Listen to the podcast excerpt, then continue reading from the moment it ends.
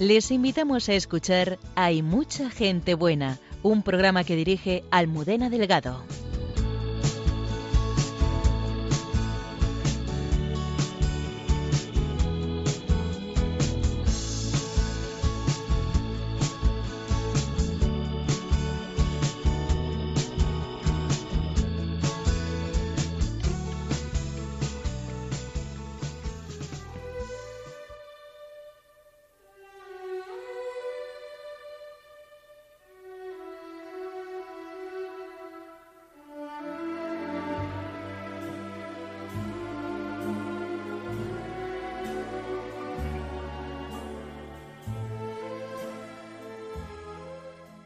Buenas noches. Os presento a los protagonistas del programa.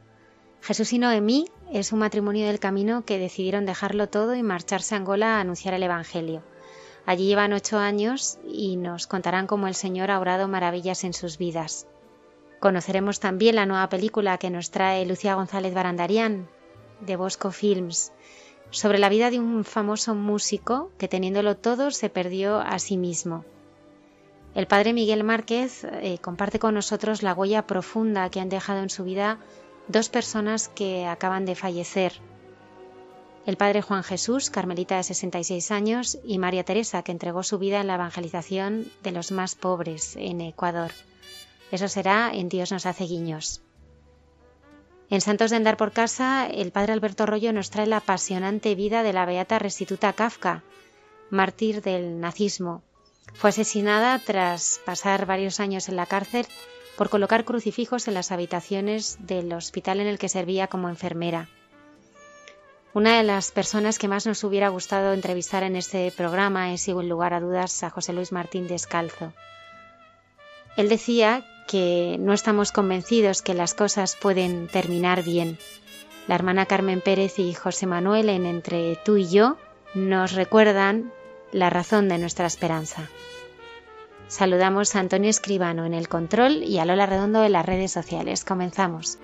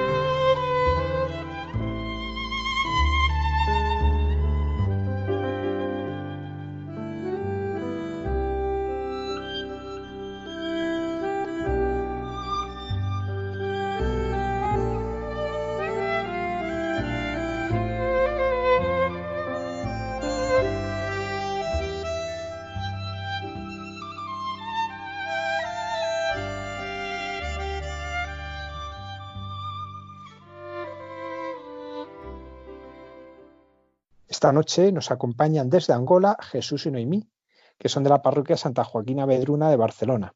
Son matrimonio, son padres de una niña de seis años que se llama María y son una familia que está en misión en Angola y que pertenecen al Camino No Catecumenal. Buenas noches. Buenas, noches, Padre Javier.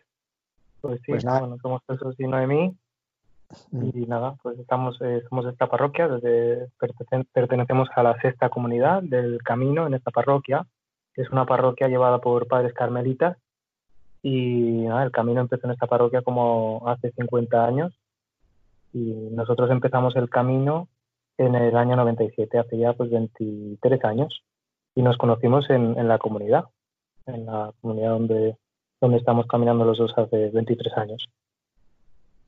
¿Vosotros siempre habéis vivido la fe? Bien, bueno, mis padres son del camino y sus, sus cinco hijos estamos en el camino. Ellos son de Zaragoza. Mi padre fue en el año 75 a Barcelona a, por, a trabajar, es médico. Fue al, bueno, al Hospital San Juan de Dios y bueno, un fraile le invitó a las catequesis y después de un año cuando se casaron, en el 76, pues empezó también mi madre y nada, pues de ahí pues los hijos hemos ido recibiendo la fe pues en el camino. Yo pues en el, con 14 años, en el 97 es cuando entré por decisión propia en, una comunidad y bueno, también motivado por ellos, ¿no? Y bueno, Noemí pues empezó... En, mi caso, eh, mis padres son católicos y mm, la familia, la familia de mi madre es más, es de, más bien, bueno, es de la obra, del Opus Dei, y yo recibí la fe en casa desde pequeñita y mm, mis padres, aparte de transmitirme la fe en casa, pues también me llevaron a colegios de la obra, entonces yo eh, eh, he estado en contacto con, la Iglesia Católica desde pequeña y iba, íbamos a misa en familia los domingos y todo. Eh, lo que pasa es que también nos han educado también en la libertad y ya un momento cuando ya empiezo a ser adolescente y que me cuestiono las cosas, que mi fe ya pasa de ser infantil, ¿no? de la aquella que mamá de casa, cuando ya empiezo a cuestionarme las cosas por mi propia, pues me doy cuenta que, que, me falta algo, ¿no? Que, no, que yo iba a misa y tal como salía de misa, pues eh, me quedaba indiferente, no, no, no, veía a Dios por ningún lado. Y me empieza la, eh, también mis, mis, dudas cuando, cuando empiezo pues esto con los las problemáticas de la adolescencia, empiezo ya a salir de fiesta. entonces eh, veo que eh, por un lado tengo un pie en, la iglesia, pero por otro lado el mundo me atrae muchísimo. Y entonces en la adolescencia y juventud, pues esto pues eh, empiezo a, salir con chicos, a salir de fiesta y veo que, que lo que me habían enseñado de pequeña no me bastaba. Y entonces yo caí un poco en, esta eh, crisis existencial de, dónde está Dios y, para qué doy Dios y un poco a cuestionarme la vida.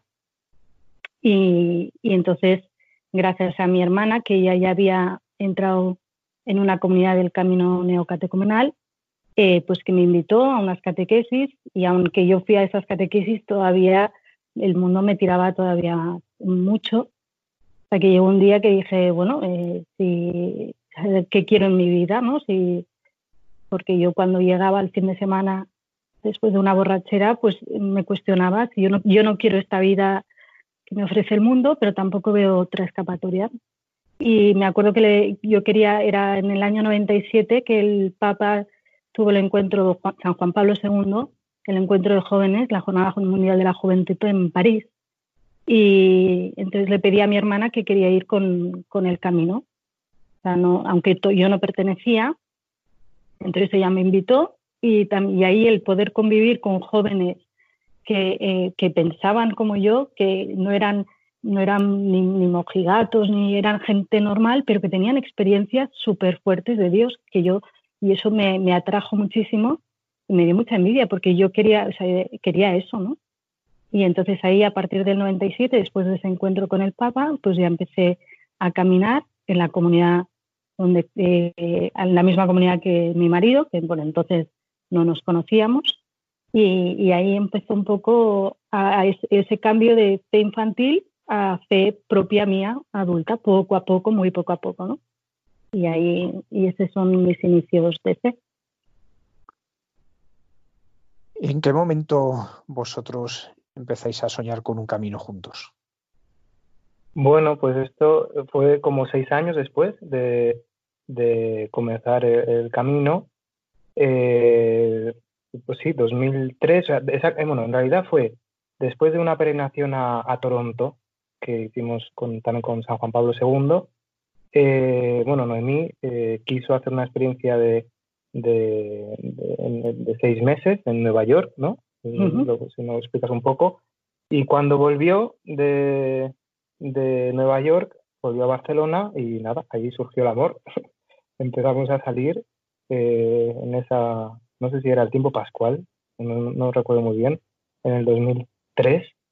Y nada, pues eh, al cabo de dos años, en septiembre del 2005, pues nos casamos el, el 3 de septiembre. Lo que explicaba Jesús, eh, yo vi un momento y también coincidiendo con la, con la, etapa del camino que estábamos, ¿no? que, que se nos predicaba de poner a Dios en primero y tal, y como ya dije, siempre he sido un poco así de, de, tener ese combate y, de, y de cuestionarme dónde está Dios y todo, entonces a pesar de que yo ya estaba caminando, siempre pues un poco eh, eso, eh, un proceso, la fe es un camino, ¿no? Más, o sea, no es de repente una iluminación, ¿no? Entonces vi claro que Dios me llamaba a un poco desapegarme de todo porque yo siempre he sido una, niña mimada, pues soy la pequeña de ocho hermanos y lo he tenido todo en mi vida, ¿no? Y muy fácil y mis padres han hecho mm, todo lo posible por darnos lo mejor a sus hijos, han trabajado mucho y yo veo que veía que un poco que pues que, el Señor me llamaba un poco a, romper con las facilidades, a intentar arriesgar a poner a Dios el primero. Y entonces, em, pues a raíz de que la peregrinación, en la JMJ fue en Toronto, pues yo saliendo de Toronto me quedé en Estados Unidos, en Nueva York, sin nada, me fui a, un poco a que Dios mm, me hablara, entonces estuve seis meses, que Dios me cuidó un montón, ¿no? Veo que Dios es padre, Dios es mi padre, porque no tenía nada y veo como Dios me cuidó, me, me proveyó de todo.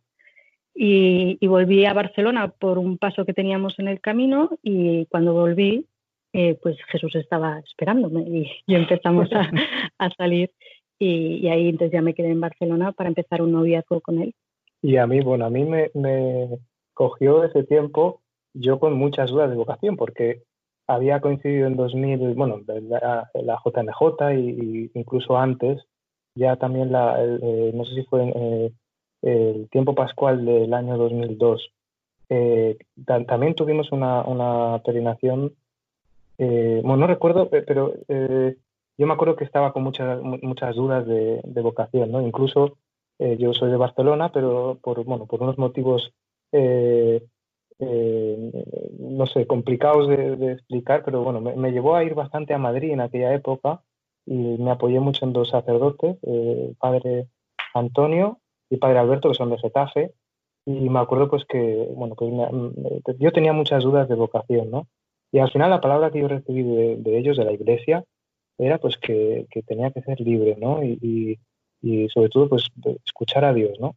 Yo tenía pues por mi historia pues eh, eh, mucho, eh, muchas dudas, o sea, un, hombre pues con muchas dudas con las cosas, con interrogarme, con muchos miedos a equivocarme, también pues un poco mi carácter así también de soberbio, ¿no? Y de, no aceptar el, la humillación, no aceptar a veces este, equivocarme, pues tenía muchos miedos a tomar decisiones, ¿no?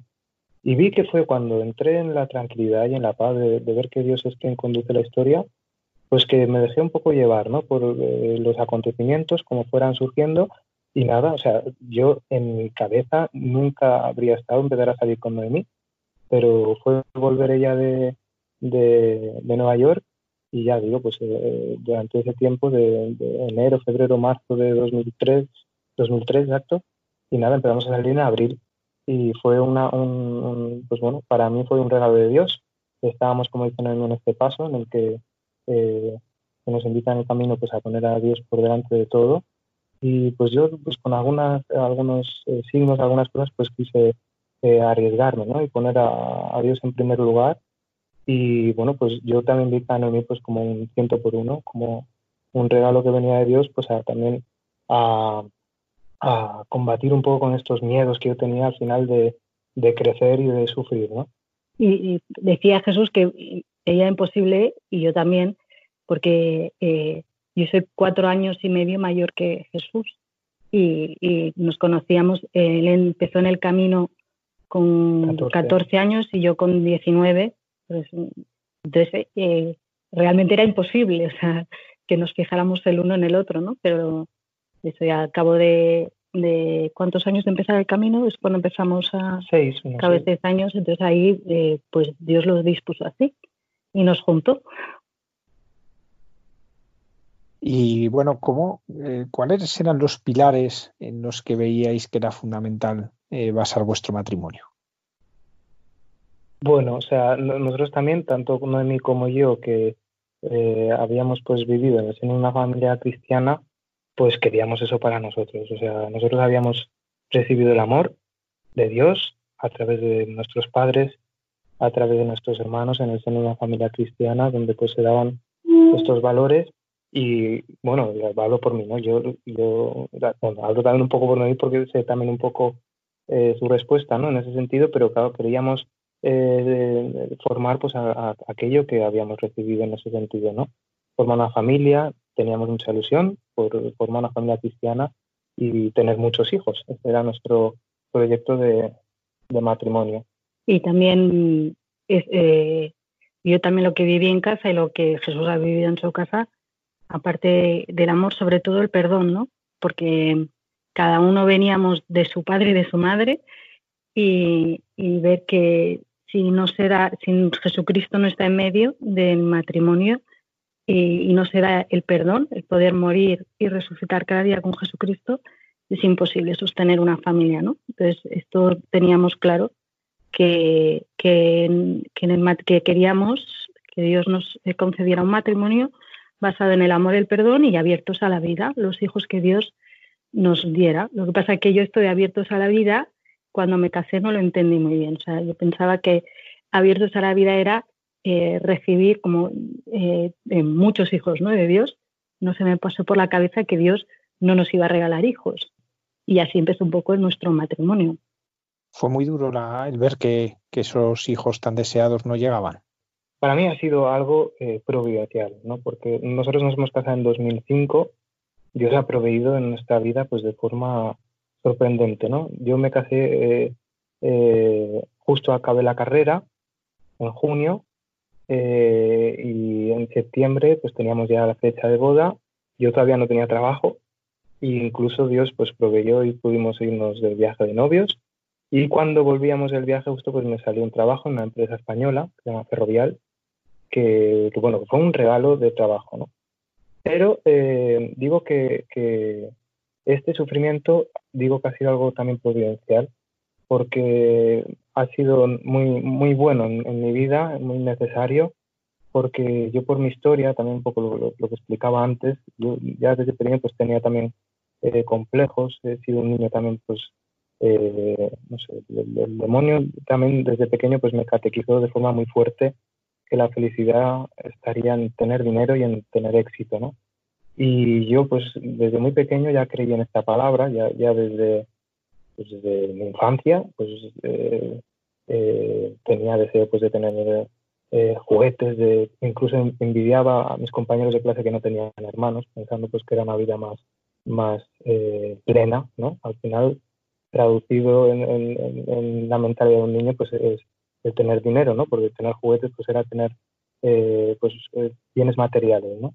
Y incluso, bueno, pues eh, me gustaba ir en los veranos a, a, casa de una tía, porque era una, una tía pues, soltera y, y que de, pues tenía dinero y me acuerdo que muy desde pequeño el demonio me, me catequizó muy fuerte por ahí, ¿no? Incluso llegué a estudiar una carrera, no tanto porque me gustara, es una ingeniería, tendría técnica de obras públicas, después hice ingeniería civil más tarde, pero, o sea, con el único objetivo de que sabía que esa carrera me podía eh, dar el dinero y el éxito donde, donde supuestamente estaba la felicidad, ¿no? Y como digo, bueno, entré en una empresa en la que pues también rápidamente el Señor permitió que, que progresase. Eh, eh, ahora me salen palabras en portugués, bueno, que tuviera éxito. muy joven me hicieron jefe de obra de una obra muy importante y mi vida al final iba como a mil por hora eh, queriendo cumplir el objetivo al cual yo, quería llegar. O sea, si la felicidad estaba en eso, pues tenía que llegar a eso a toda costa, ¿no?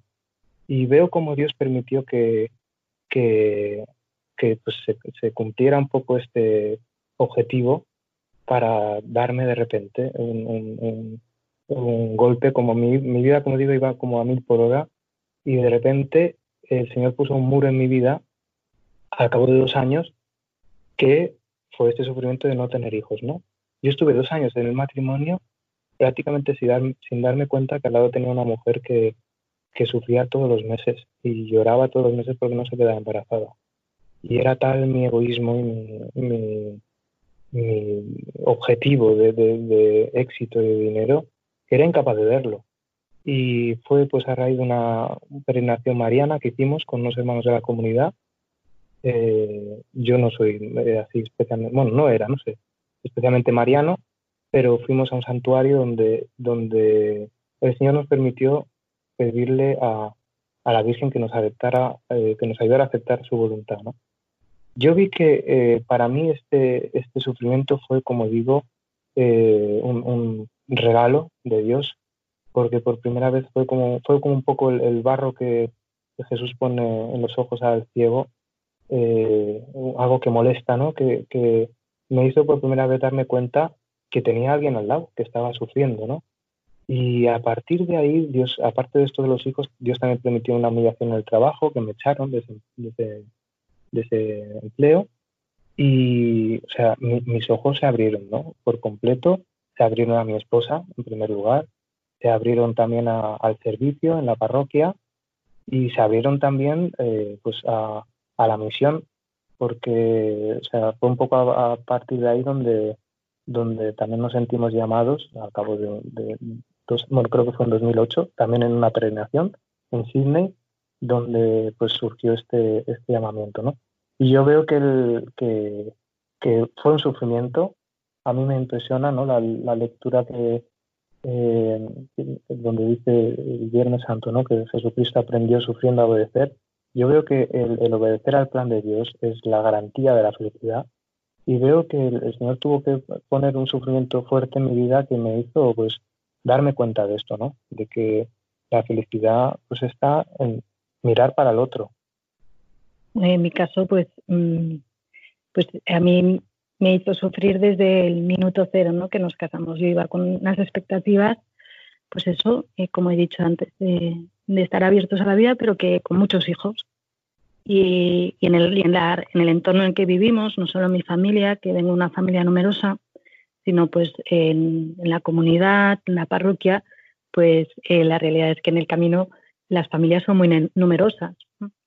Y, y enseguida todos los hermanos de la comunidad que se fueron casando, pues enseguida se quedaban embarazadas y yo veía pues que no me quedaba embarazada y el sufrimiento fue, creciendo, ¿no? Yo veo que fue realmente para mí un infierno. Viví los, los dos primeros años de matrimonio pues en un infierno pensando eh, porque me salió escuchar al demonio, ¿no? De si Dios tanto te quiere, con la cantidad de niños que se están abortando en el mundo y tú que quieres tenerlos, Dios no te los da, ¿no? Y eso es lo que me decía el demonio todos los meses.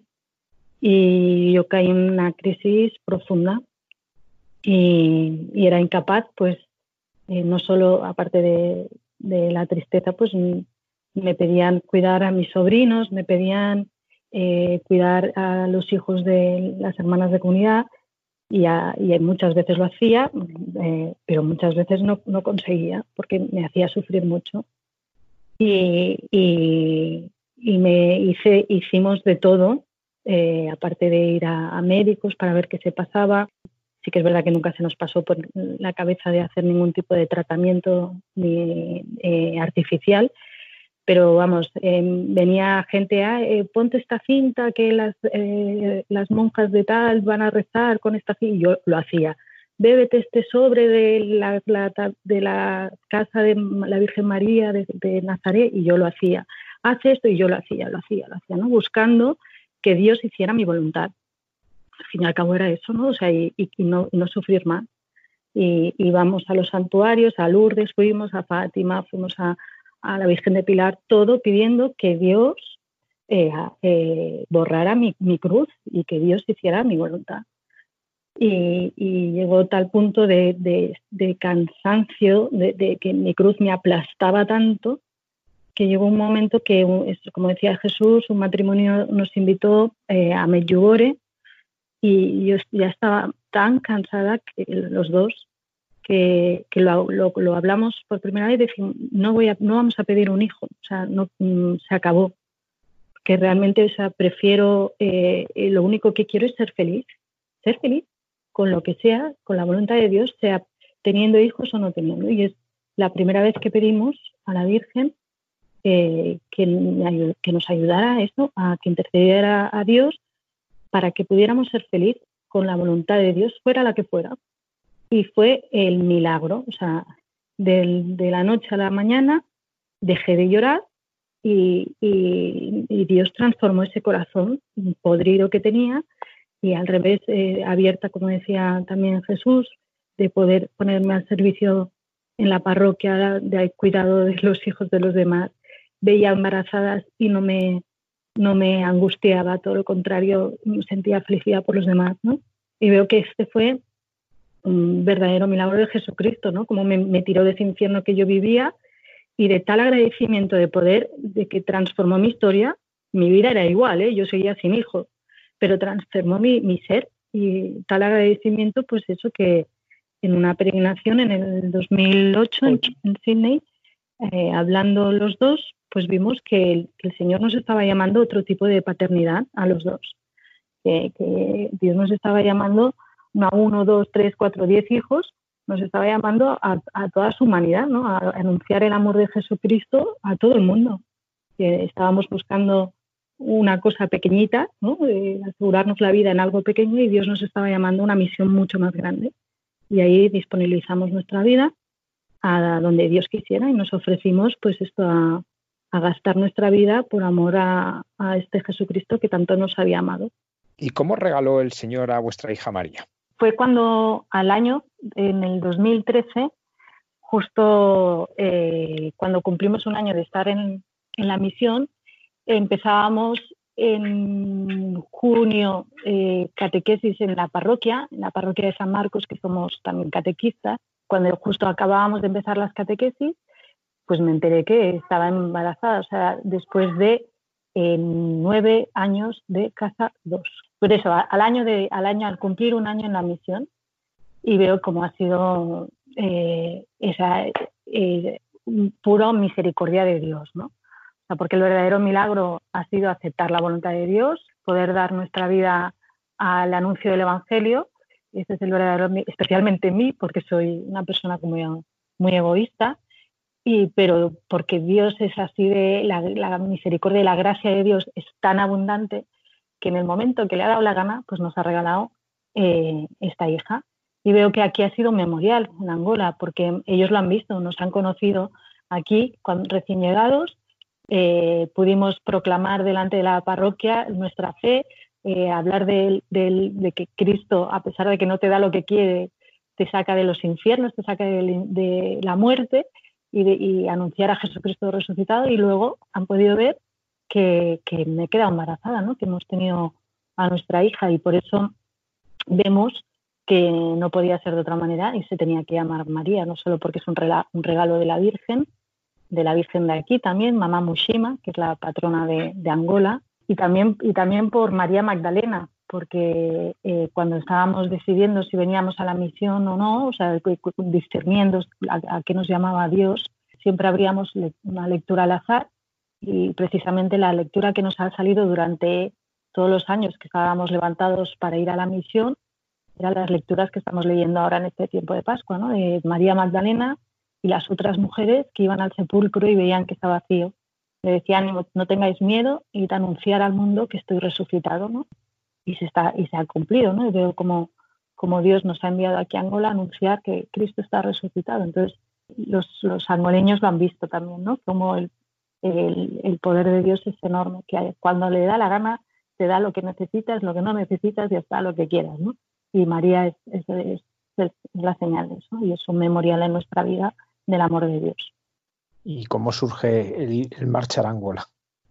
Bueno, pues surge, bueno, nosotros esta disponibilidad la, sentimos y la dimos ah, en, 2008, después de la peregrinación de, de Sydney, con Benedicto XVI. Benedicto XVI, exacto. Y entonces, bueno, nosotros en nuestra comunidad ya había eh, dos familias, eh, bueno, había una familia misión y otra que estaban esperando a ser enviados y claro, tampoco en, una comunidad no es lo normal que haya más de, dos familias. Entonces, por decir un poco, eh, estábamos a la espera ¿no? de que fuésemos llamados.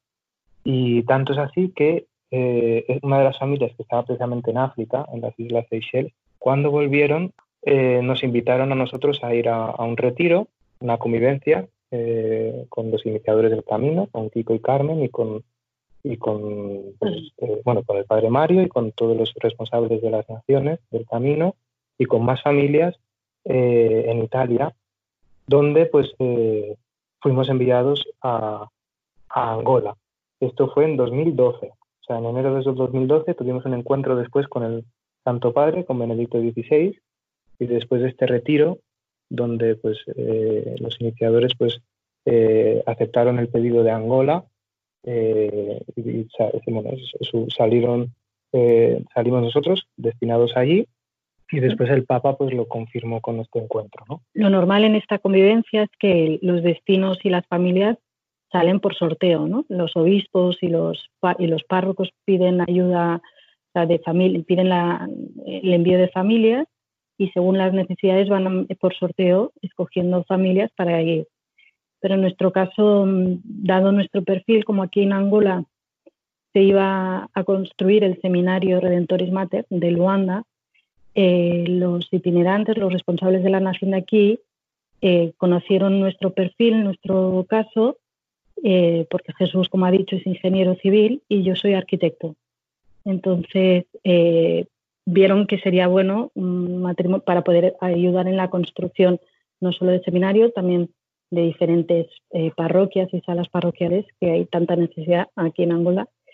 Y entonces eh, hablaron con Kiko y, entonces aceptamos porque vimos que, que, Dios nos llamaba, estábamos dispuestos a seguir a cualquier parte del mundo.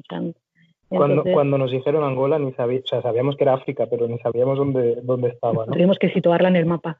Lo primero que hicimos, buscarla en el mapa. Y, y, aquí, y aquí estamos. Nosotros estábamos en aquel momento, porque yo trabajaba, bueno, seguí, al final la empresa que me despidió volvieron a contratarme en el mismo grupo y estaba trabajando, eh, eh, bueno, pues en esta empresa, en, en Ferrovial Servicios, y eh, entonces, pues claro, lo dejamos. Noemí estaba trabajando de profesora en esa altura y fuimos enviados en enero, pero hasta que nos acabó el curso escolar no vinimos. Fue en junio de 2012 eh, el día de San Pedro y San Pablo, que, vinimos a Angola el 29 de junio de 2012. ¿Qué son contrastes en Angola? Bueno, el, impacto, claro, o sea, África, pues totalmente distinto, ¿no? Sí que es cierto que a mí, personalmente, lo que más me sorprendió, eh, Luanda en aquel momento era la ciudad más cara del mundo, ¿no? Esto, o sea, a mí no, lo entendía, o sea, yo, esto era una cosa que, que no me podía caber en la cabeza esto lo vimos por internet. Nosotros cuando fuimos enviados a Angola en enero de 2012, bueno, mi madre, pues eh, que es, una, eh, en aquella altura empezaba a salir esto de internet y tal, pues, bueno, a, su nivel, ¿no? En Google empezó a, buscar eh, Angola y bueno, Dios veo como, como fue providente, ¿no? También mi madre pues vio que había una empresa española que, que, había una tienda en, en Luanda ¿no? Y entonces ella, eh, era, esta era una, tienda de, una fábrica española que, de, cerámicas y de, de equipos de casas de baño, etcétera. Entonces mi madre, eh, ni corta ni perezosa, pues llamó al sacerdote que conoce, que está cerca de, esta tal fábrica, y le dijo, por favor, ve si pide que, ayuden a, Jesús en mí para arrancar ahí, porque hemos visto que es una ciudad eh, complicada, que es una ciudad carísima, a ver si les pueden ayudar. Entonces, bueno, eh, este sacerdote, pobrecito, pues fue con, mucha humildad a, explicarlo a este empresario y este empresario, pues el Señor le tocó el corazón y nos quiso conocer. Y tanto así que fuimos y, bueno, pues este hombre dijo que cómo podía ayudarnos, ¿no? Y nosotros le explicábamos lo que era una, familia de misión, porque nuestra misión eh, principal, y bueno, la de las familias en misión, eh, no es otra que la de vivir como una familia, familia cristiana, allí donde eres destinado pues el, eh, pues vivir, eh, eh, trabajar, si Dios te lo concede, ¿no? Y vivir pues como vivíamos en España, ¿no? Y pues de la misma forma que cuando nos casamos, pues buscamos una casa cerca de la parroquia y pues un trabajo que también pues nos permitiera el, vivir y también que fuese compatible con la vida familiar y con, y con la, pues la, la labor pastoral que hacíamos en Barcelona, pues lo mismo cuando llegamos aquí, ¿no? Y digo que fue providencial este hombre porque, bueno, nosotros llegábamos aquí, no sé si era un sábado, y el lunes su socio local de aquí pues nos recibió y nada, al cabo de un día, el martes, ya estábamos eh, trabajando, ¿no? Y nos, y, o sea, fue, como digo, pues una cosa providencial porque yo venía con, con, miedos, ¿no? Pues al final eh, eh, también la los amigos, ¿no? De fuera del camino, pues me, decían, pero ¿qué estás haciendo? ¿Pero cómo te vas a, a esa ciudad sin nada? Y veo cómo Dios, pues hasta en esto, pues quizá por, también por, por mi falta de fe, pues lo puso todo facilito, ¿no? O sea, de una forma pues sorprendente, el, Señor ha ido proveyendo en todo, ¿no?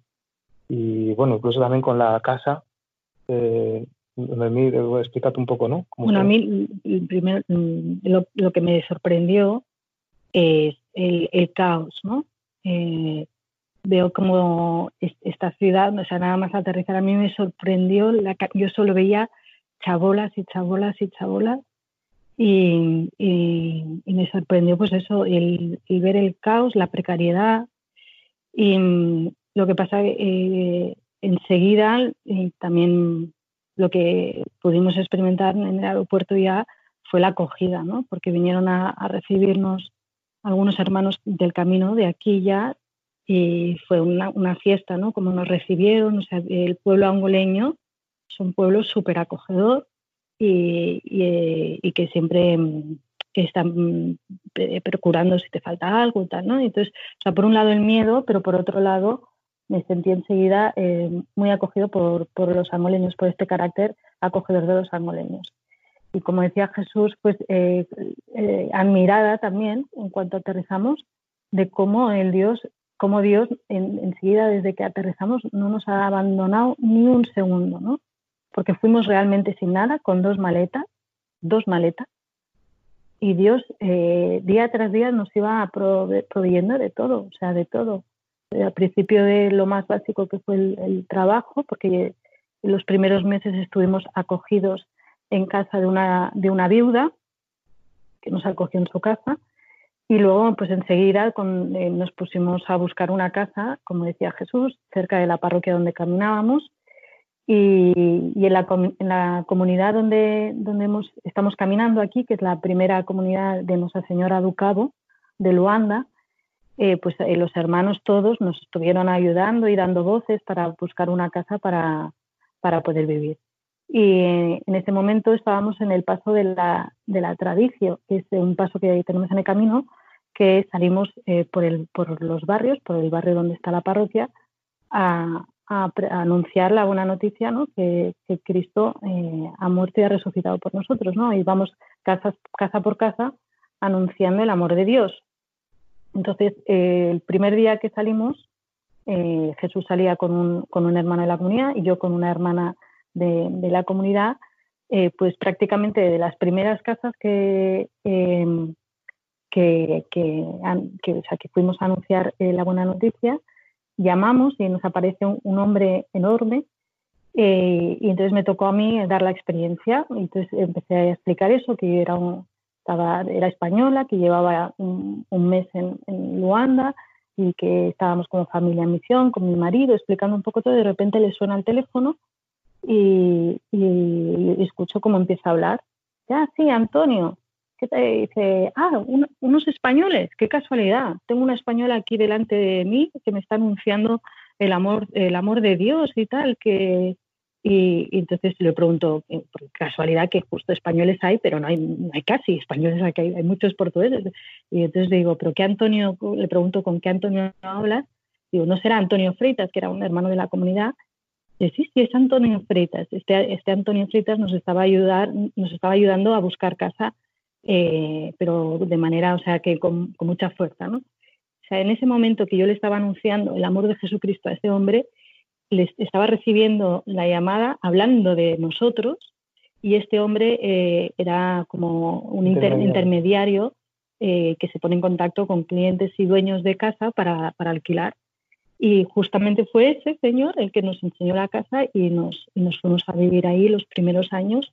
O sea, como Dios tenía pensado ya hasta la manera en que íbamos a encontrar nuestra casa. O sea, como no nos hemos, sentido tantos mimos de Dios en la misión que, que, a mí me puede venir cualquiera diciendo que Dios no existe, que es mentira, ¿no? Porque lo he podido ver día tras día en, en la misión aquí en Angola.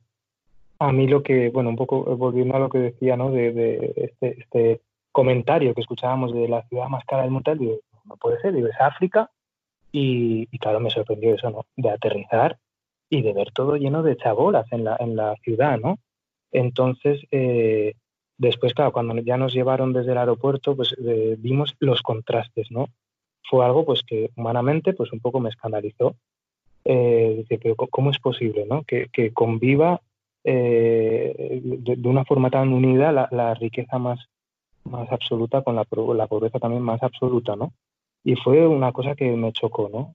Y a mí me ha costado un tiempo, ¿no? nos ha costado un tiempo, ¿no? El, el, entender eh, eh, cómo era posible, ¿no? Que al final, pues, es la corrupción y el amor al dinero, pues, a, lo que lleva una sociedad, después también una sociedad que ha sufrido tantos años de guerra que al final, eh, pues bueno, pues eh, el gobierno pues ha, puesto, bueno, no solo el gobierno, los, empresarios el esfuerzo en reconstruir la nación a nivel pues de infraestructuras, cuando lo que realmente dañado eh, está pues es el corazón de la persona, ¿no? Que con heridas muy fuertes de, la guerra y de, toda la situación que han vivido aquí durante tantos años, ¿no? Y bueno, pero también hemos visto pues como, como la, la palabra de Dios pues es, capaz de reconstruir a la persona, ¿no? Y esto pues lo hemos ido viendo durante todos estos años, pues un poco pues en la, misión, ¿no? Que estamos haciendo aquí también. ¿Y vosotros cómo se ha enriquecido a vuestra fe el, contacto con cómo viven allí los angoleños? A mí básicamente esto que decía, o sea, a mí eh, me ayuda día tras día a mi fe el ver el poder de esto del amor de Dios, eh, porque eh, aparte de, lo que ha dicho Jesús, de vivir normalmente como familia, como una familia cristiana cualquiera en cualquier parte del mundo, aquí, eh, pues eh, estamos en, el equipo de catequistas de la parroquia y, el poder eh, ver, anunciar este amor de Jesucristo y ver cómo las vidas, gracias a este amor y de recibir esta palabra, este anuncio de esta persona que ha muerto y resucitado por amor a nosotros, cambia, cambia la vida de las personas, porque, como decía Jesús, son heridas muy profundas que tienen aquí. Eh, la dignidad de la vida aquí eh, es, está totalmente, el demonio se ha cebado un montón, ¿no? porque han sufrido no solo por la guerra, los niños desde pequeños son violados por el entorno familiar, una serie de, de, aberraciones brutales que viven aquí, ¿no? porque la vida no tiene ningún valor. Por eso también hay tanta violencia, tantos atracos a mano armada, tantas muertes, por, porque no tiene valor la vida. Porque eh, es esto después de la guerra que quedó totalmente todo, eh, todo eh, desarmado, todo destruido, pues se, dedicaron a, corromper y a, ver quién hacía más dinero entonces las personas eran poco menos que, basura, ¿no? Y, así viven y por eso y se ve en la manera en cómo viven, eh, viven entre eh, viven en, chabolas, con, no, tienen dignidad en ninguna parte porque no han recibido ese amor de Dios. Porque como no, quien no recibe eh, amor, pues no es capaz de dar amor y se nota pues en todo. O sea, no, no digo que las casas tienen que ser lujosas, es evidente, pero eh, tener una dignidad, un baño con las puertas cerradas de los cuartos, ¿no? O sea, tener una serie de... Y, eso se demuestra por eso, pues porque no han recibido amor. Y el poder ver cómo, eh, porque nosotros en el camino, como sabes, seguimos muy a fondo eh, la vida de las personas y ver cómo esa palabra poco a poco va actuando en la vida de las personas, como familias que estaban condenadas a la, a la destrucción, ¿no? como eh, personas totalmente eh, en el alcohol, como personas eh, jóvenes que han sido tocados desde pequeños, ¿no? Como han, han, sido capaces de, Dios ha sido capaz de reconstruir sus vidas y, y, ha cambiado totalmente, ¿no? Y estas personas, incluso matrimonios que ahora, después de, de haber recibido toda esta palabra, pues que se ofrecen para también salir en misión, como familias abiertas a la vida, cuando eran personas incapaces de dar vida, ¿no? Entonces, ya eh, ver cómo Dios actúa en las otras personas, a mí me, llena de fe, porque es que lo veo, lo estamos palpando día tras día, cómo Dios está eh, eh, salvando a esas personas, porque a veces se pone tanto esfuerzo, pues sobre todo en África, ¿no? en darles mejores condiciones, crear escuelas, crear, está muy bien y es necesario, pero lo que realmente eh, necesita África, y no solo África, todo el mundo, pues es conocer este amor de Jesucristo que transforma la vida de las personas. El pobre seguirá siendo pobre y el rico, pero eh, hay eh, la esperanza de la vida eterna, ¿no? Con Jesucristo. Y eso es lo que salva la vida de las personas, no otra cosa. Vosotros ahora, ¿cómo estáis viviendo esta situación? ¿Cómo está afectándoos allí la situación de la pandemia? Bueno, aquí decretaron, no sé qué fue el 27, ¿no? El 27 de marzo decretaron el estadio de, el estadio, el estado de emergencia. Y, pero bueno, fue de una, de una forma eh, preventiva. En, aquel momento solo había, eh, no, no había ningún caso, creo, creo que fue al día siguiente cuando detectaron el primer caso, no, recuerdo muy bien, pero bueno, fue eh, aquí, claro, la realidad es que si, si aquí entrase este virus con la fuerza que está en España o que está en otros países, pues claro, sería una situación catastrófica, ¿no? Entonces el gobierno parece pues que ha sabido anticiparse un poco cerrando el espacio aéreo el, 20 de marzo y después al cabo de una semana digo decretaron el estado de emergencia pues pidiendo el confinamiento en las casas. Aunque aquí culturalmente es imposible bueno es, complicado no o sea aquí lo, que han eh, pedido pues es que en la medida de lo posible la gente se quede en las casas han puesto muchas restricciones, sobre todo de horarios. Y claro, han salido los militares y la policía a la calle para intentar que, la gente se vaya a sus casas, pero es que culturalmente no se puede. O sea, la realidad aquí, claro, la, gente no puede eh, comprar eh, la comida para 15 días. La gente vive al día, vive de lo que trabaja ese día. Eh, el comercio está en la calle, prácticamente el, el 70 o 80% de la gente vive de, de lo que compra y vende en la calle y pues es complicado, ¿no?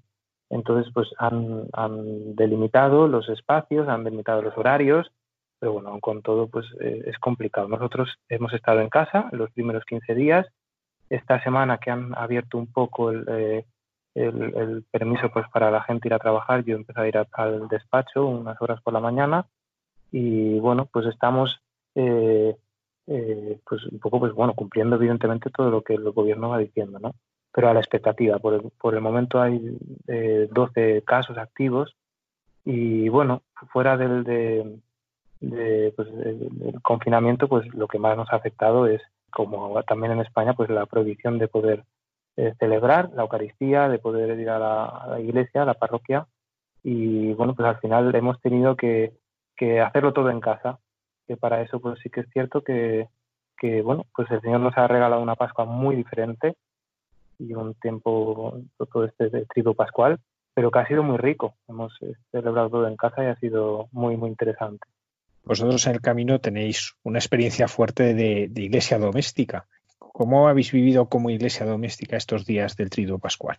Bueno, pues, pues, ha sido una providencia más del Señor, ¿no? Yo lo veo que, para mí ha sido increíble, me ha tocado muchísimo.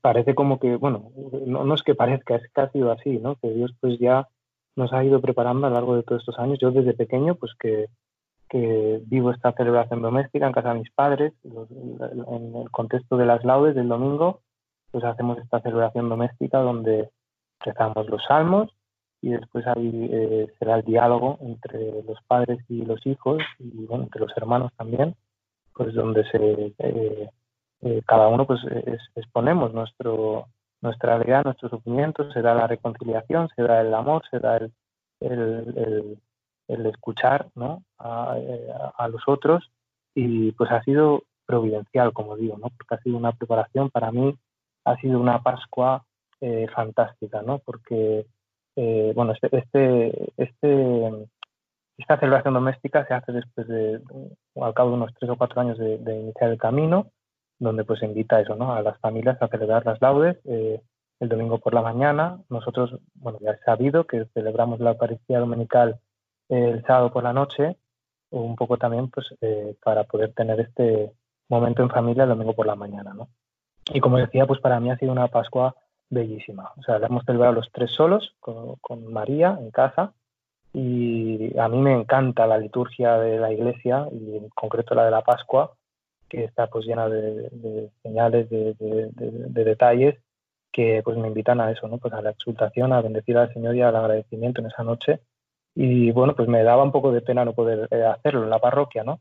Pero veo que ha sido pues un regalo el, eh, los, bueno, el equipo responsable, el Kiko Argüello, con el padre Mario y, Asunción, pues nos han enviado unas orientaciones para, para poder vivirla en casa, en un ambiente de familia, y ha sido un regalo, o sea, ha sido una Pascua, un paso, Pascua en mayúsculas, ¿eh? o sea, un paso del Señor muy fuerte en nuestra casa, y a mí me ha emocionado muchísimos momentos en los que hemos, eh, se ha dado el diálogo también, ha sido un paso muy fuerte, ¿no? emociona en muchos momentos. Eh, Noemí estuvo preparando todo el día unas flores con, con papel, porque claro, no, teníamos ni siquiera flores, ¿no? Y hemos preparado pues aquí una sala, una mesa, ha quedado todo bonito, ¿no? Y Noemí, pues después por la noche hemos encendido también aquí una vela, hemos cantado también el pregón pascual, hemos hecho toda la liturgia del Génesis, de, la palabra, del Génesis de, del Éxodo, de todos los profetas. Después hemos cantado el Gloria. María iba con una pandereta encendiendo las luces de la casa en ese momento. Y, o sea, ha sido todo pues una, una, una pasada, ¿no? O sea, ha sido una, una explosión de, de, bueno, una Pascua, o sea, una Pascua que el Señor ha pasado y a mí pues me ha sorprendido también el diálogo con María con solo seis años y pues ver que preguntaba todo, entendía las cosas, o sea, claro, se ha dado pues lo que no se puede dar en la iglesia, ¿no? Porque no, no, no puedes comentar las, las, las eh, lecturas, ¿no? Pues ha sido una Pascua totalmente distinta pero vamos, que, que, todo bien hecho, ¿no? Desde la primera lectura, que Noemí también le hablaba a María de, de, que todo estaba bien hecho, y María, pues bueno, el sufrimiento más grande que tiene nuestra hija, que es el de no tener hermanos, y al final ella decía, dice, claro, es que yo a veces no lo veo, pero todo está bien hecho, ¿no? Y fue muy fuerte, ¿no? O sea, ha sido, han sido muchos detalles, muchas cosas que a mí me han tocado eh, fuertemente, ¿no? no eh, eh, pues con esto, como decía Jesús, que ha sido una pasada, ¿no? Y ahora todo este tiempo que estamos en casa, eh, pues ver eso como eh, se nos está regalando muchísima comunión, o sea, Dios nos está regalando mucha comunión en casa con, María, porque María, por eso, por ser hija única, a veces parece contradictorio, ¿no? Pero reclama mucha más atención porque no tiene con quién jugar, no tiene... Y a veces, pues, eh, a mí, personalmente, que soy una egoísta, eh, a veces me, me, me, saca un poco de quicio, ¿no? Y veo pues que eh, tanto en el jueves santo, la adoración a la cruz del viernes y la Pascua, el poder hablar los tres, pedirnos perdón, ¿no? Y, comentar lo que nos hace sufrir a uno o al otro, poder abrir el corazón y a, y a María, que a veces le cuesta, ¿no? Pues eh, ha sido una pasada. Y estamos contentísimos contentísimos y esperando a ver que, Dios día a día nos va, nos va hablando y nos va y a ver cuál es la voluntad de Dios cada día. También vemos, es que eh, o sea, no hay nada que Dios no permita, está claro, ¿no? Y bueno, pues también eh, a la expectativa, ¿no? De, de, este tiempo, que realmente, claro, es un tiempo de sufrimiento, ¿no? Pero que también, pues providencial, o sea, a mí me me hace eh, ver los cristianos tenemos muy presente la, que vamos a morirnos, ¿no? que existe la vida eterna, ¿no? Pero veo que también pues es un regalo para esta sociedad pues que vive tan alienada en, en tantas cosas para no pensar, ¿no? Aquí en, Angola también un poco eh, con, con esto que ah, antes hablaba Noemí, ¿no? De, de, aquí, pues a mí me hacía pensar en la, la, sociedad aquí, ¿no? A mí una de las cosas que más también me sorprendía, eh, llegas a una casa y la tele a todo trapo durante todo el día, ¿no? Parece como que necesitan eh, ruido, necesitan eh, evadirse, ¿no? O sea, necesitan eh, no pensar, porque el pensar es recordar y el recordar es pues abrir heridas de la historia, ¿no?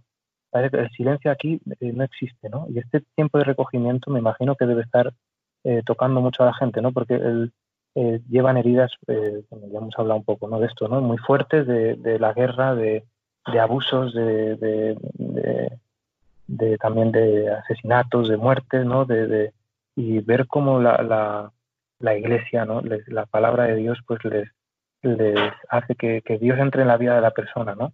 y, un poco también me, recordaba, ¿no? Porque eh, en pasos que hemos vivido con, con, Hermanos del Camino, en los que se entra un poco en la historia y ver pues, eh, que, que, la palabra de Dios tiene poder para curar heridas fortísimas, ¿no? Eh, de, la historia de, sufrimientos horribles que, jamás en, la vida pues hubiéramos llegado a pensar de lo, que ha vivido aquí la gente, ¿no? Y pues ver que, la, que Dios tiene poder, o sea, que, y que hemos tocado la fe sobre la tierra, me venía al, recuerdo un militar que es de, la parroquia que, que bueno, pues eh, eh, en, este paso, pues el Señor le concedió poder tocar en cosas que él había borrado de su recuerdo, ¿no? Y nunca, nunca, nunca había explicado ni siquiera su esposa y de explicar, ¿no? Que había, se había hecho, se había pasado por muerto en una fosa común para, para poder huir del campo de guerra donde estaba, ¿no? y bueno, de ahí otras cosas que explicó, que muy fuertes, ¿no? Pero que ves como la palabra de Dios, que tiene una fuerza eh, terrible, ¿no? Para, para curar la, las heridas que, que, la gente tiene aquí, ¿no? De la historia, de, de, todo el sufrimiento que han vivido, ¿no? Pues muchas gracias, Jesús y Noemí, por, compartir con todos nosotros el testimonio de lo que estáis viviendo allí en Angola. gracias, a vosotros. seguir rezando por Angola, eh, por esta, este pueblo, este país que pues eh, eh, existe la vida todavía aquí, que es también una cosa muy fuerte, pero que necesitamos tanto de, la oración y que se dé eh, presencia de, de, familia cristiana. Pues así lo haremos. Muchísimas gracias. Gracias a vosotros. Gracias.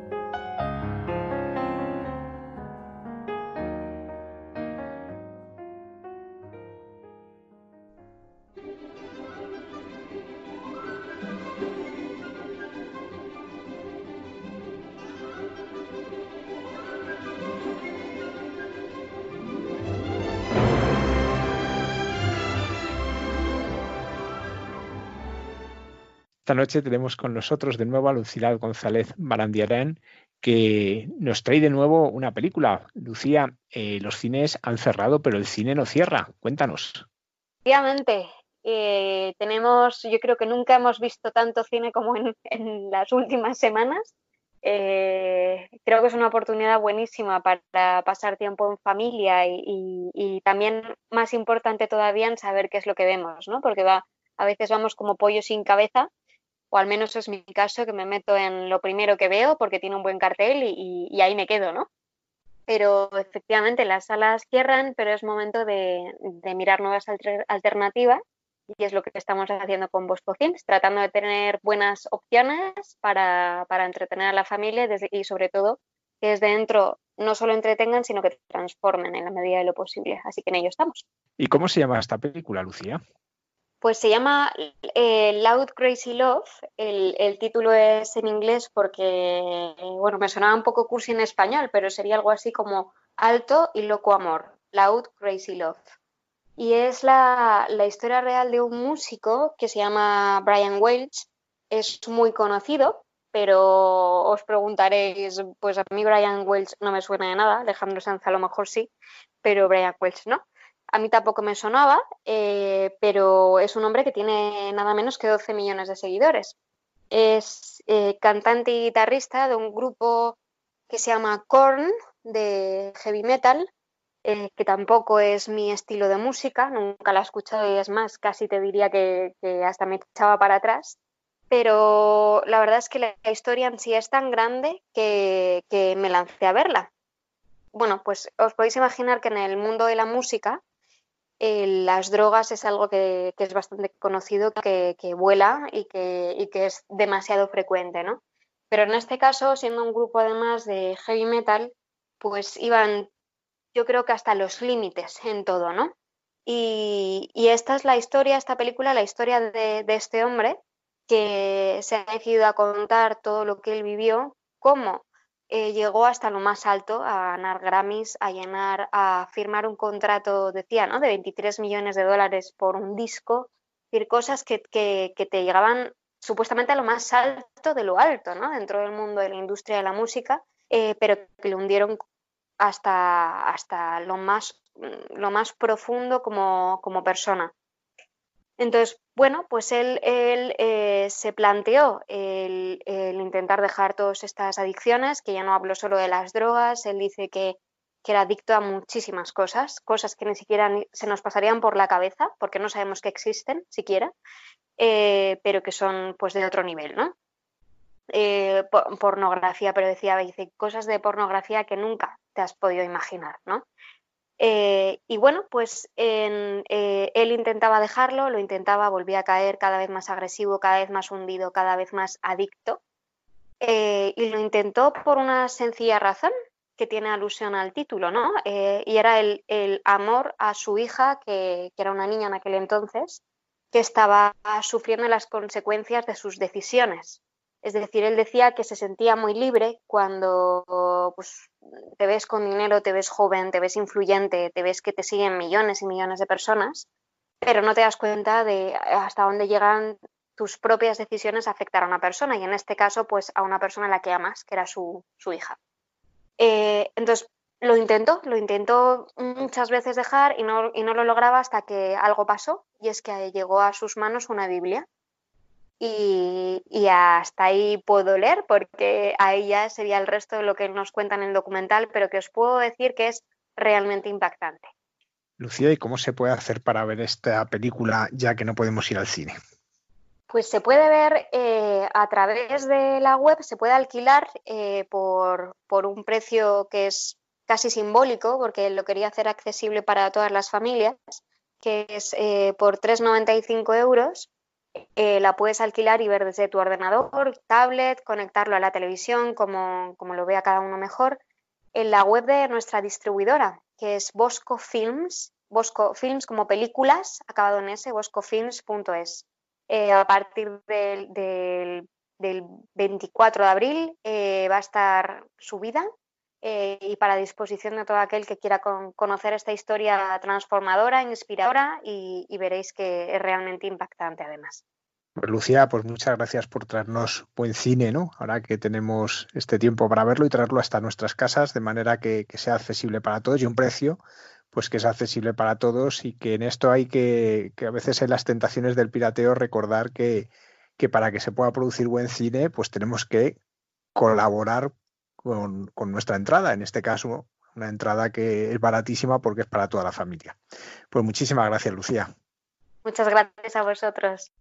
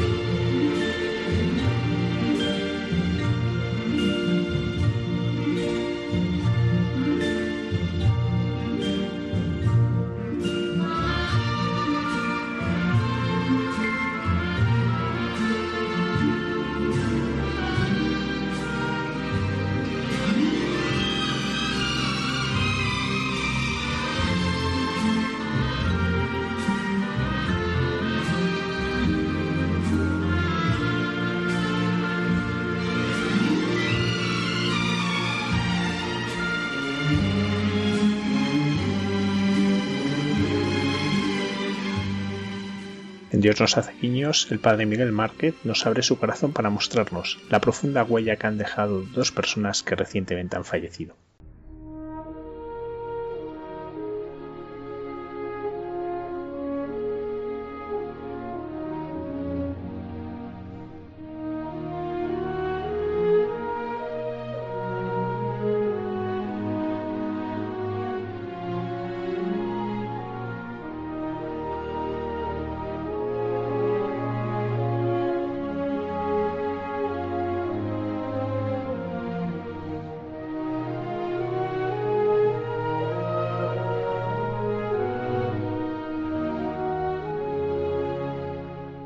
Hola Almudena. Hola a todos los que escucháis, amigos, hermanos, todos los que estáis ahí y estamos en esta unión que nos hace sentirnos cerca, en esta noche única siempre, para vivir, para despertar lo mejor de nosotros, para convertir y transformar todo lo que nos está pasando en provocación a la vida, en este desafío que nos invita y que nos empuja a despertar. Quiero convertir mi oración y, este rato de compartir con, vosotros en una oración, en un brindis por la vida. Estos días, más que guiños, estamos recibiendo realmente un bombardeo de provocaciones que ojalá sean para despertar. Estos días eh, tendría que hablar no sólo de guiños de Dios, sino de auténticos dardos, como diría Santa Teresa, de auténticas transverberaciones. Aquel ángel que atravesó su corazón y la llenó de amor. Tengo que decir que algo parecido he vivido, no he tenido ningún éxtasis, pero algo parecido he vivido estos días con, la partida de, de, algunas personas muy, muy queridas, muy cercanas, que, que han dejado, por un lado, el corazón herido, el corazón desconcertado, arrugado, y por otro lado también lo han abierto a una esperanza y a un agradecimiento. Ha muerto un médico, me han contado algunas personas amigas, una médico cirujana amiga, que ha muerto un médico de los que ha estado en primera línea del coronavirus, que se llama José Manuel, un hombre que se ha dedicado por entero y ha estado en, en urgencias atendiendo a tantos pacientes y también el contagiado y, y ha estado también horas en una situación crítica y ha fallecido.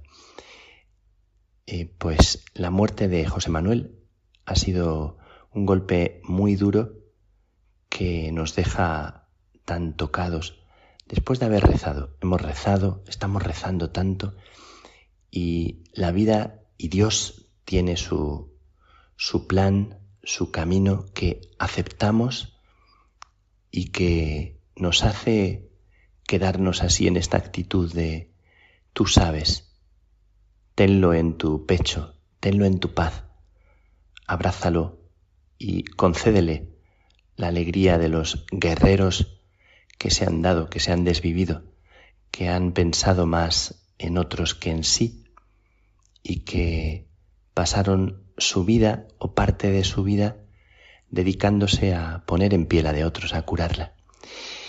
Pero quiero hablarte, Almudena, quiero hablar a ti que escuchas desde tu casa de dos personas que han sido tan cercanas a mí desde siempre.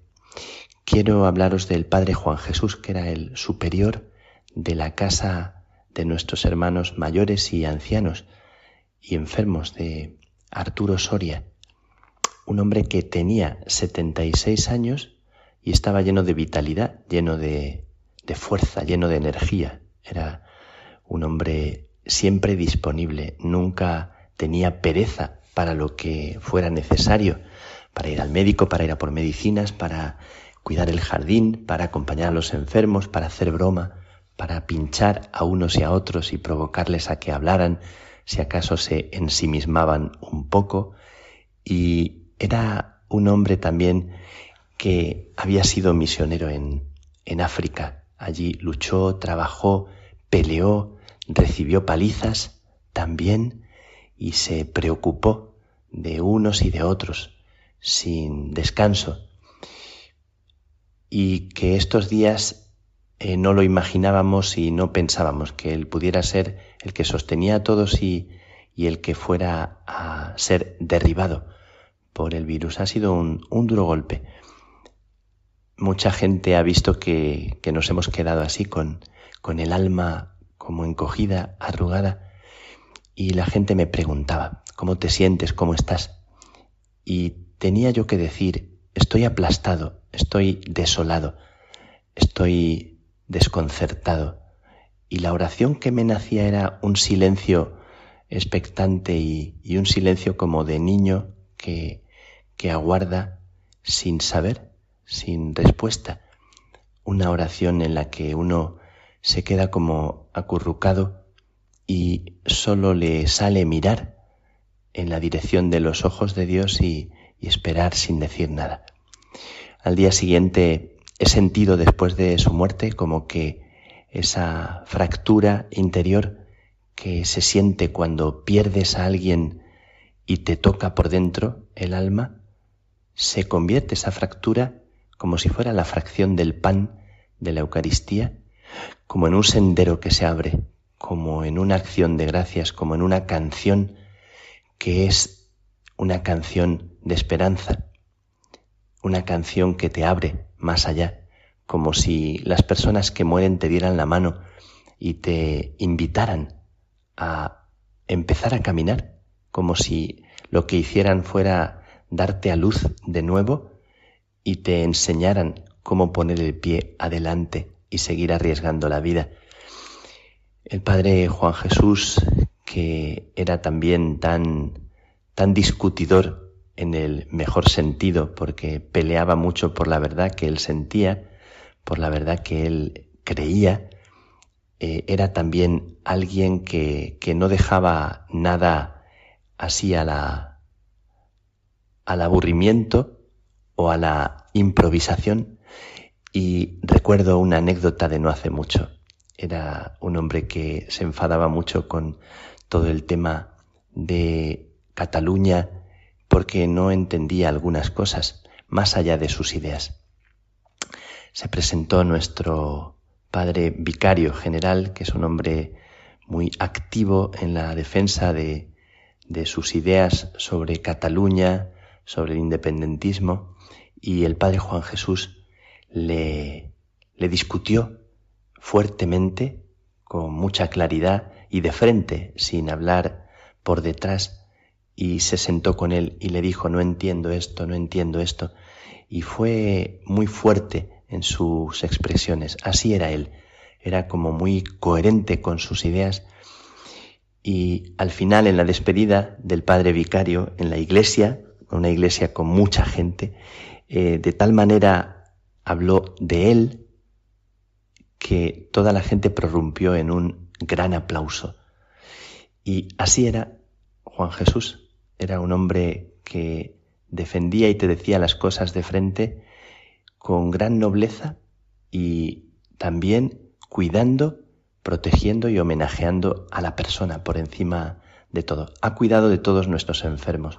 Cuando hace seis años yo le pedí que si podía venir a la casa de los enfermos, él estaba en una comunidad en la que se encontraba muy a gusto, muy feliz, estaba contento y, y se sentía bien. Yo sé que le pedía algo que era duro para él y él con prontitud de hombre fiel, como de persona de estas de, de nobleza antigua, vamos a decir, pues me dijo, estoy disponible, estoy dispuesto. Durante seis años ha sido como un servidor fiel y justo.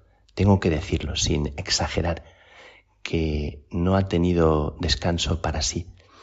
Y, se ha ocupado como una madre, como un padre de cada uno de ellos. Y en estos días eh, ha partido el Padre Juan Jesús, del que la gente dice que era un hombre bueno, era un hombre que, que no miraba más que por cuidar y sostener a los demás.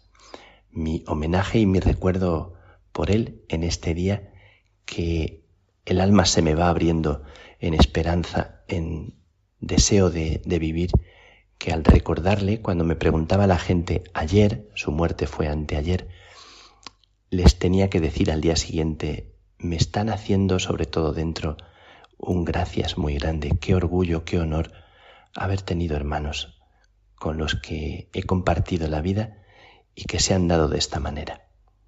Dentro de la pena y de la tristeza queda como una canción en el alma, como las personas que, que se van lo que hacen es como con su partida ponerte una mano en el hombro y otra en la espalda para empujarte, para que se cumpla en nosotros lo mejor, que es poder entregar la vida, porque algún día nos reuniremos. Lo digo para todos los que están, estáis ahí y me estáis escuchando. Y quiero recordar también a María Teresa García Mariscal, que fue una mujer misionera veintitantos años en Ecuador, misionera seglar, y que ha fallecido a los 96 años, también con coronavirus, como Juan Jesús y como José Manuel. María Teresa era una mujer muy, muy mayor y tan vital, tan llena de fuerza, tan llena de entusiasmo y de energía que te conmovía, que te cuestionaba, que te discutía, que, que peleaba por todo, que allí cuando estuvo en Ecuador se peleó con todo el mundo, con obispos, con políticos, con quien fuera, para defender a los más pequeños, que todavía, tantos años después, la llaman María Teresita y la escriben y le hablan de sus hijos, de sus nietos, le hablaban. Pues ella ha sido una gran amiga. Tengo muchas cartas de ellas donde habla de la vida y de su entusiasmo por vivir. Ella siempre me, me hablaba de su vocación hacia los pobres. Tengo en mi cartera, en mi pecho, en el bolsillo de, mi chaqueta, una estampa de la Virgen pequeñita que dice, necesitamos de ella, Señor. Es una virgencita pequeñita y tiene detrás escrito unas letras muy pequeñitas que dicen que siempre sientas su compañía. Ella no te deja nunca. Eh, son unas palabras para vosotros de parte de María Teresa, escritas en Guayaquil en octubre del 65. Fíjate, Almudena, Guayaquil, una ciudad golpeada por el coronavirus de una forma también fuerte. Guayaquil, donde ella llega en octubre del año 65 para emprender una misión, ella solita, eh, con la iglesia, y que dura veintitantos años ella me regala esta estampita que tengo conmigo y que ahora a esa virgencita le rezo. Yo nací ese mes, ella no, entonces no, no imaginaba que nuestras vidas se fueran a encontrar. Yo nací ese mes recordando esa oración en la que la Virgen se hace compañía de camino. Recuerdo a María Teresa, que se dedicó a llevar a Diosito a aquellas gentes pobres y que cuando me encontraba con ella con entusiasmo me recordaba una canción y una canción emocionante. Eh, aquella canción de José Luis Perales que a ella le, le encantaba, le emocionaba y hablaba del beso. Y me la decía y se entusiasmaba con 90 años y con 96 cuando la fui a visitar hace no mucho tiempo, volvíamos a recordarla. Y decía ella, lo que ahora se ha cumplido. Cada vez que te beso me sabe a poco. Cada vez que te tengo me vuelvo loco. Y cada vez cuando te miro, cada vez encuentro una razón para seguir viviendo. Y cada vez cuando te miro, cada vez es como descubrir el universo. Te quiero, te quiero. Y eres el centro de mi corazón. Te quiero, te quiero como la tierra al sol. Pues esto que ella decía y se le iluminaban los ojos es como una oración que me queda pensando en María Teresa García Mariscal, que no se casó para casarse con cada pobre al que atendió. Recordando a estas dos personas que son para mí tan, tan entrañables, cuyo recuerdo a mí también me sabe como a beso de Dios y me provoca, me invita a vivir, a emprender la vida. Os regalo también estos versos de, de Tagore que tienen tanto sentido hoy para mí y que dicen así, invitando a vivir. Nadie es eterno, hermano, y nada pervive. Recuerda esto y alégrate. No es nuestra vida la carga, la sola carga añosa nuestro sendero no es el único camino largo. Ningún poeta tiene el deber de cantar la antigua canción. La flor se marchita y muere, pero el que la lleva no ha de llorarla siempre. Hermano, recuerda esto y alégrate. Llegará un silencio absoluto y la música será entonces perfecta. Decae la vida hacia poniente para ahogarse en sombras doradas. El amor ha de ser llamado de su juego a que beba penas y suba al cielo de los llantos. Hermano, recuerda esto y alégrate. Cogemos volando nuestras flores, no las robe el viento pasajero. Nuestra sangre se enciende y se avivan nuestros ojos, robando besos que se mustiarían si los olvidáramos. Avidez es nuestra vida y pujanza nuestro deseo, porque el tiempo está tocando a su fin. Hermano, recuerda esto y alégrate. No podemos en un punto abrazar las cosas, hacerlas pedazos y echarlas al polvo. Las horas pasan ligeras, con los sueños bajo el manto. La vida sin fin para el trabajo y el hastío solo nos da un día para el amor. Hermano, recuerda esto y alégrate. Un día para el amor nos despierta al día que vivimos. Tiene en otro poema Tagore un verso en el que dice que qué falta de respeto y qué descortesía si cuando se van aquellos a los que queremos, nosotros nos quedamos en un rincón llorando y lamiéndonos la herida. Dice, mudaré mi canción de melodía y abrazaré el rostro que aparece ante mí. Ese será mi homenaje por ti. Bueno, pues que mi homenaje que nace con tristeza y se convierte en una canción de esperanza, quiero transmitiros cómo se me abre el pecho en una acción de gracias y me nace como ese tímido amanecer que anuncia vida y que sea nuestra vida una provocación a vivir, igual que dejamos que la memoria de nuestros seres queridos, de los que han partido, se convierta en un brindis por la vida.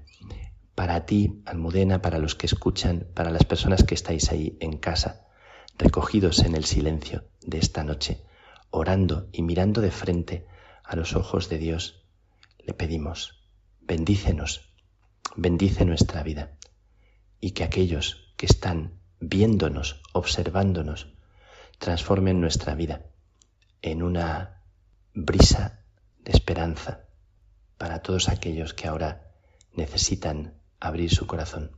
Que el Señor os bendiga, que paséis una buena noche, que la bendición de Dios, que es Padre, Hijo y Espíritu Santo, descienda, se pose sobre los rincones más escondidos de vuestro corazón y os haga sonreír, sonreír por ellos, por aquel Dios que se esconde en lo más pequeño de nuestro corazón y nos invita a comenzar a vivir. Dios os bendiga.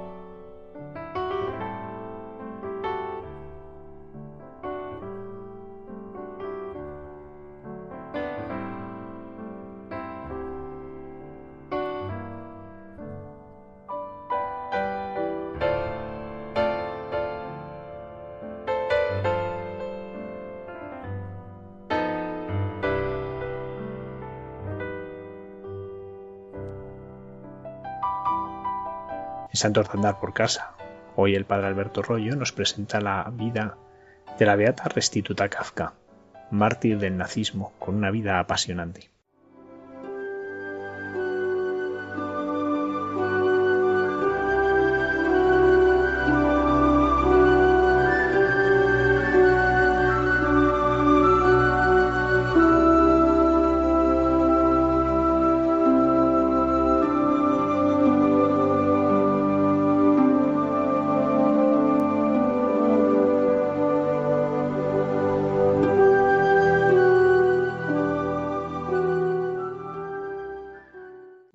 Noches a todos los oyentes de Radio María.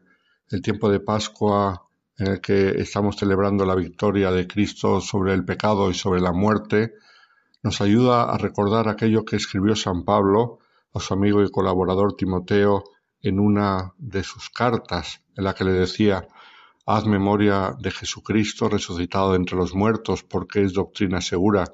Si moremos con Él, viviremos con Él. Si sufrimos con Él, reinaremos con Él.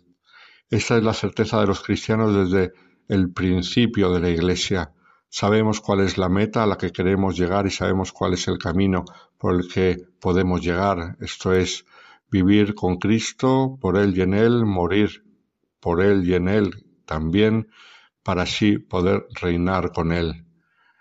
Esta ha sido también la certeza de los santos a lo largo de la historia, y de modo muy especial de aquellos que no solamente han muerto por Él, con Él y en Él, sino incluso como Él, esto es, los mártires. Han muerto como el mismo Cristo, y en estos días de Semana Santa recordábamos cómo murió el Señor. Murió como cordero llevado al matadero, murió sin defenderse, sin abrir la boca, murió sin odio, sino todo lo contrario, perdonando a aquellos que le ejecutaban. Y los mártires han muerto así, si no, no serían mártires. No podemos considerar mártir de nuestra religión a alguien que haya muerto odiando, con deseo de venganza, protestando, atacando o cosas por el estilo. No, murieron como el Señor. Por eso, desde el principio, los cristianos han tenido especial cariño a los mártires y no han faltado en la historia de la Iglesia, de modo muy especial en el siglo XX, el llamado siglo de los mártires, en el cual se juntaron más mártires que en los diecinueve siglos anteriores, a causa de, los distintos regímenes totalitarios en un y en otro lugar del mundo, algunos extendidos por varios países, otros simplemente regímenes nacionales o locales, pero el número es incontable, de los mártires del siglo XX. Y entre ellos, hoy vamos a hablar de una beata, esto es, una cristiana que ha llegado ya a la gloria de los altares con la beatificación, aunque no ha llegado todavía a la canonización. Me refiero a la beata Restituta Kafka, ¿Y quién era esta mujer? Había nacido en el año 1894 y murió en el año 1943. Y por el año del fallecimiento ya os dais cuenta que estamos en el contexto del nazismo, de este totalitarismo que produjo tantos mártires. Ella había nacido en la ciudad de Brünn, en la Moravia actual, que entonces todavía pertenecía al imperio austrohúngaro, por lo cual ella era austríaca, aunque hoy en día aquella zona de la Moravia pertenece a la República Checa, pero entonces no, ella era austríaca. Era de una familia muy sencilla, su padre era un modesto zapatero que se las veía y se las deseaba para poder alimentar a sus siete hijos. Y la familia se trasladó pronto a Viena, y entonces, en su infancia, ya en Viena, Elena pudo hacer simplemente los estudios primarios porque se tuvo que poner a trabajar para ayudar a la familia.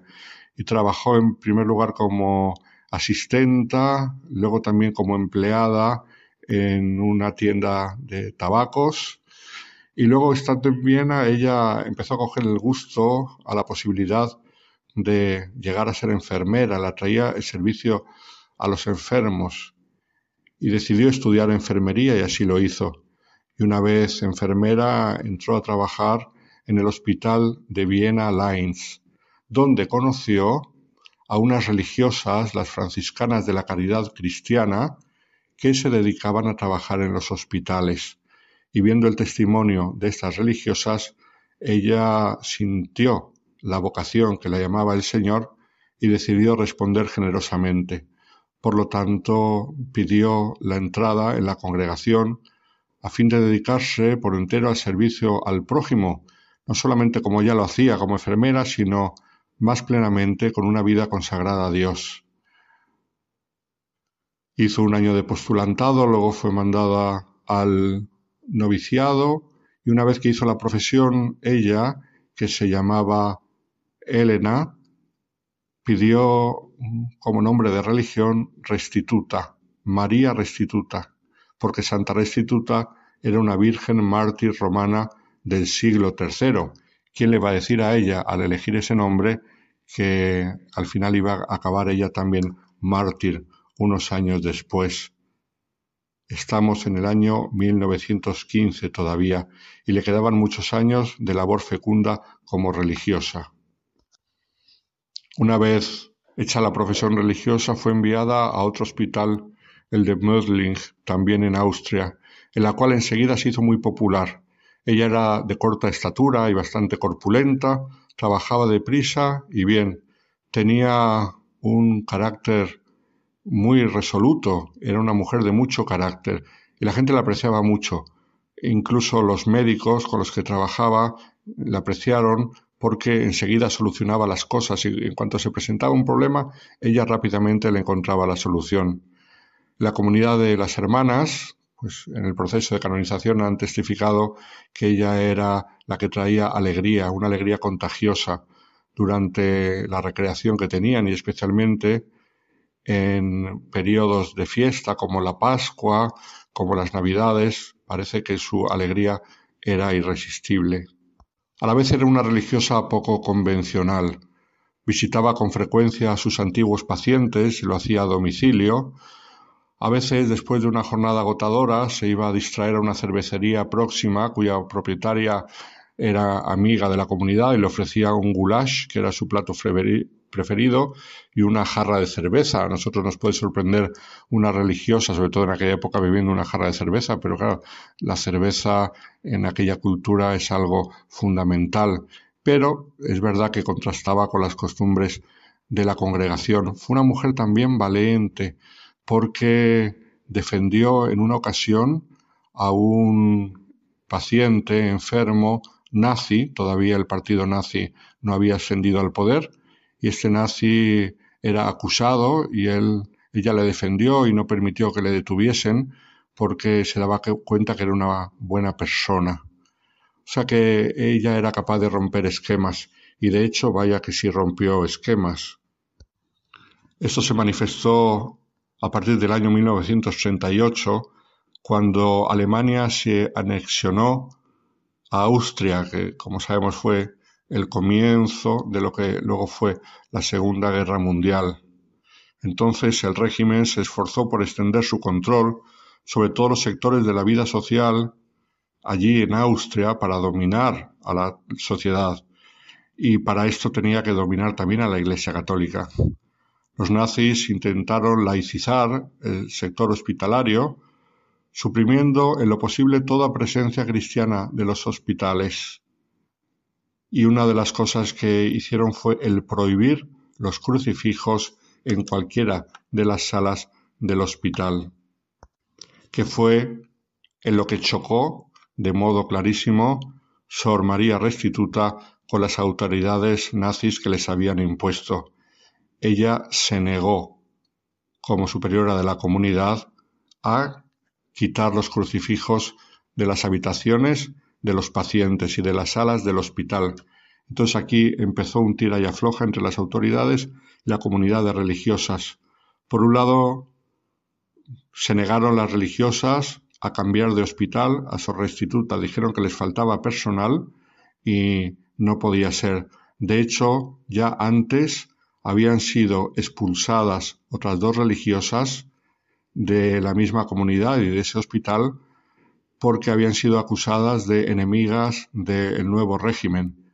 Y cuando se trató de expulsar a, su restituta, pues ya no había otras religiosas que mandar allí, y entonces las autoridades tuvieron que ceder.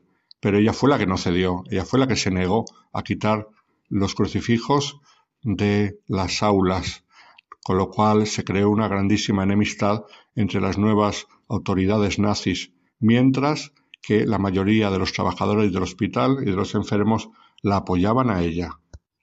Aquí entró en juego un personaje siniestro, el doctor Stumfold, que era un ambicioso y nazi declarado, miembro de las SS, que se convirtió en el centro del espionaje en el hospital para la Gestapo.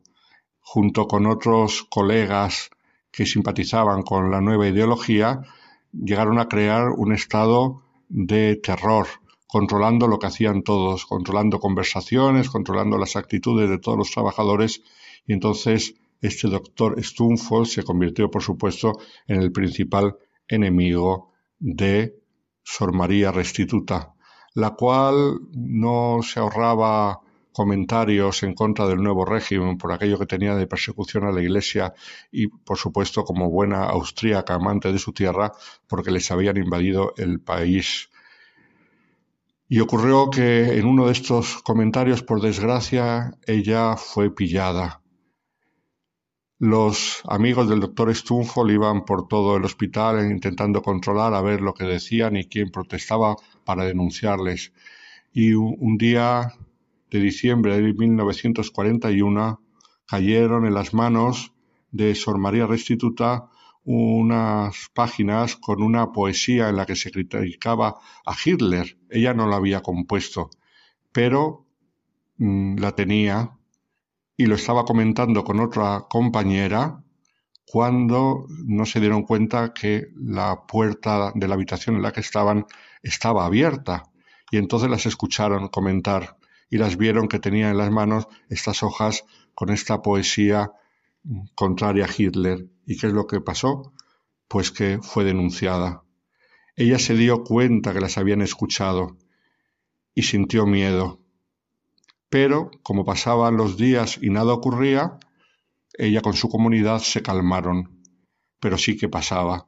Los nazis estaban esperando el momento oportuno para atacarla y el momento oportuno fue dos meses después, el 18 de febrero de 1942, que era el miércoles de ceniza. Eligieron el día aposta para detener a Sor María Restituta. Ese día estaba ella como enfermera ayudando en una operación y en cuanto acabó la operación la detuvieron.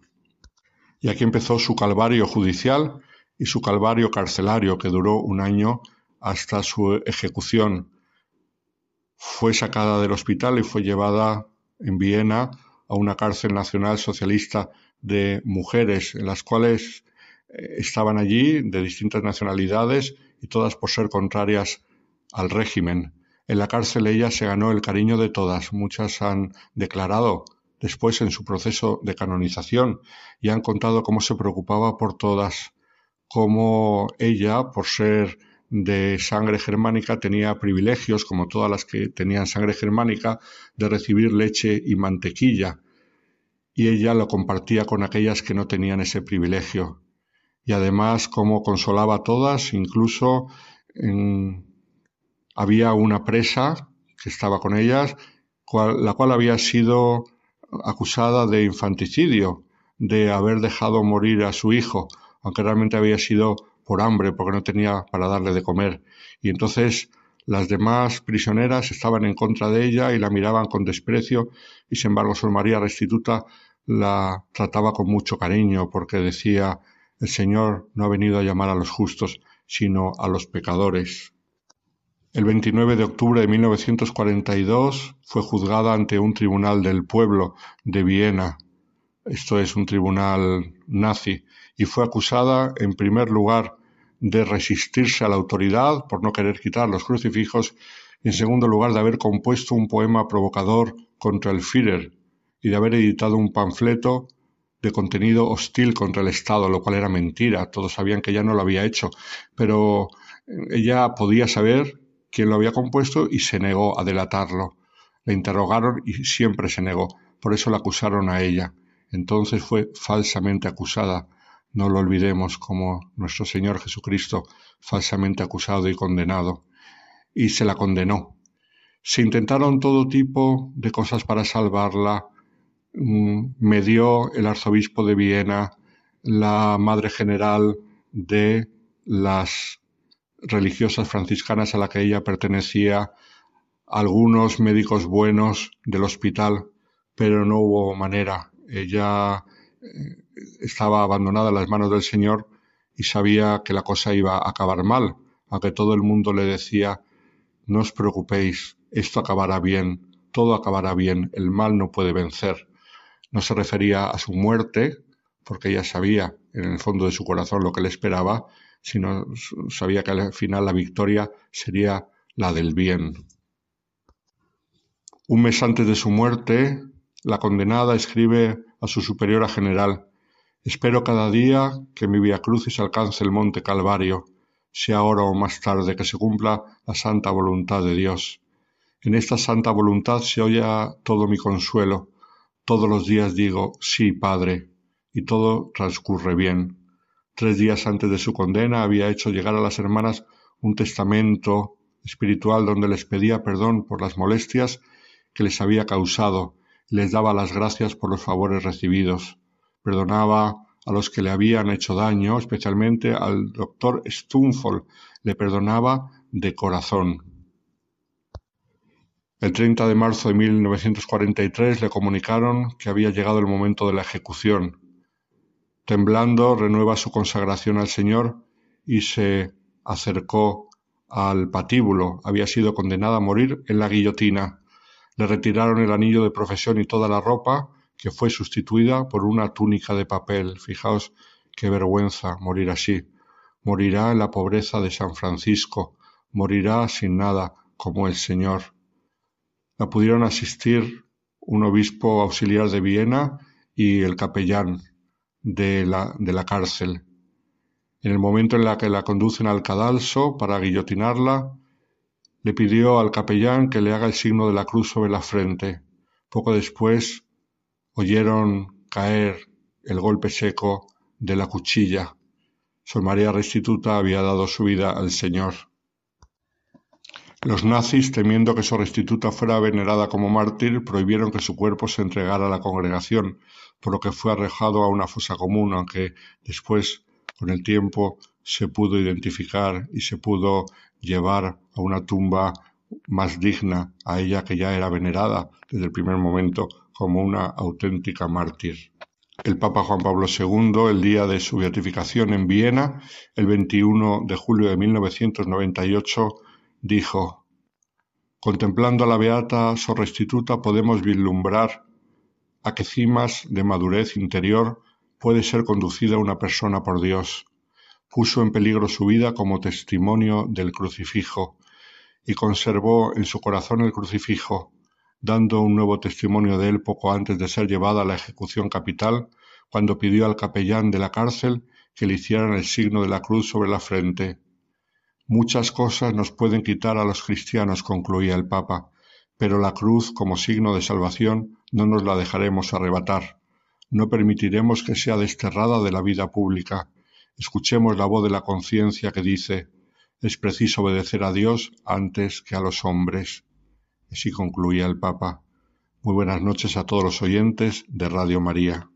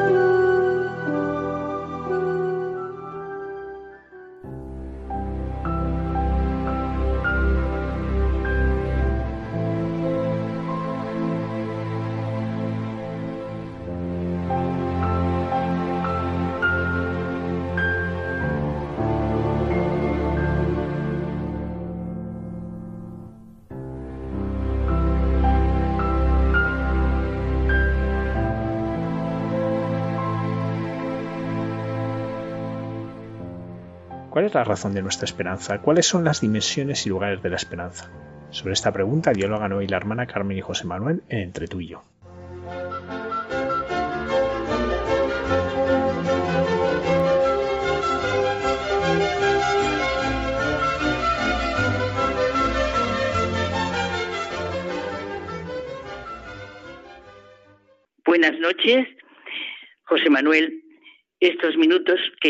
Y a mí nos gustan tanto aquí en Radio María, en este programa de Hay mucha gente buena, que la hay, pues hemos sentido, ¿verdad?, la necesidad de sentir a la Pascua como camino de la luz. ¿verdad? Y sentir la esperanza. Oye, Martín Descalzo tiene un libro, Razones para la Alegría. Uy, me encantan los libros de Martín Descalzo. A mí también, y las razones. Pues una de ellas dice, Pascua, camino de la luz. Y que eso que han pasado 20 siglos y que no hemos perdido el miedo y que no estamos convencidos de que las cosas puedan terminar bien, fíjate lo importante que es verlo nosotros ahora. Si somos realmente testigos de la resurrección de Cristo y de su redención, o nada que lo vemos distinto, que no podemos fabricarnos un Dios triste, un Cristo triste, una iglesia triste, unos cristianos aburridos. Decía él que cuando en una corrida de toros el público bosteza, que los cronistas decían, la gente estaba como en misa. O sea, debían de tener las caras largas, los rostros sin alma, no. Oye, y lo mismo Julian Green. Eh, le comenzaba a rondar en su interior la necesidad que tenemos de la conversión y de que se bueno, cuando él sintió la necesidad de la conversión, se ponía a la puerta de las iglesias para ver cómo salían, si se habían encontrado con Dios y verdaderamente comunicaban lo que era la muerte y la resurrección de Cristo. ¿Verdad que en estos momentos es importantísimo sentir y vivir la Pascua como camino de la luz? ¿Qué te parece?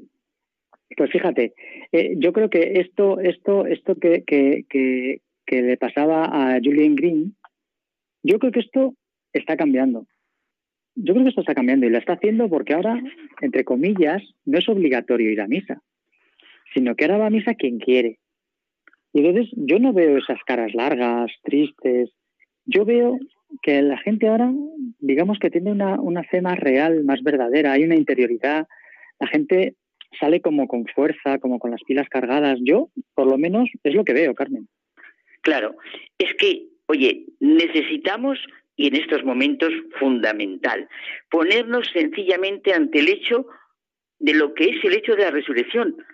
Creo y tengo toda razón del mundo para poner mi confianza en Cristo cuando me dice que me va a preparar un puesto, que no tengo por qué temer lo que hay más allá de la muerte, porque Él se ha apoderado de ese más allá.